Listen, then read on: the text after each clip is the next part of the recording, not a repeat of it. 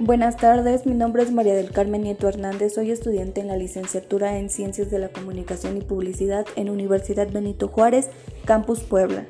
El día de hoy les enseñaré algunas palabras que quizá no, no saben su significado. Empiezo con bizarro. Bizarro puede emplearse en alusión o a una cosa con el significado de extraño, raro, insólito, valiente y decidido. La oración que yo puse es cuando pienso en la persona que me lastimó, me pongo bizarro. Fondón. Fondón significa una persona que está un poco gordo, más gordo de lo normal. La oración que yo puse es mi papá es alto y está fondón. Impio.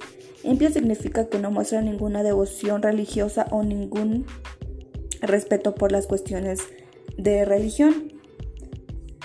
Babivoso eh, significa que es una persona generosa o propenso a ser davivas.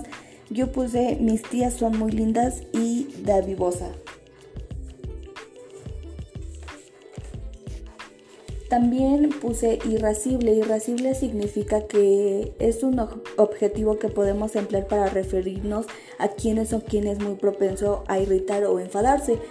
Yo puse Carmen estaba irascible porque terminó con Emanuel. Menester. Menester es aquello que se necesita o que se precisa por algún motivo.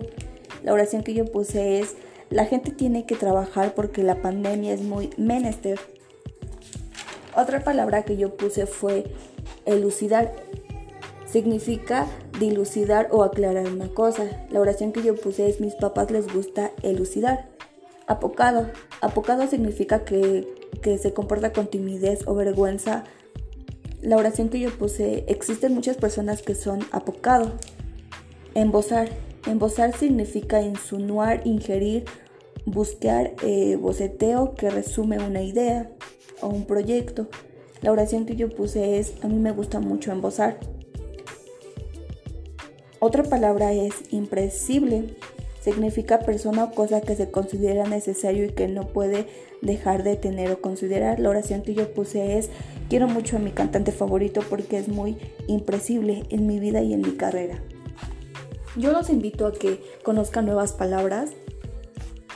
Yo no sabía el, significado de estas palabras, pero yo los invito a que lean, porque al leer conoces y se te abre la mente de conocimiento nuevo y dejar de ser menos ignorante. Gracias.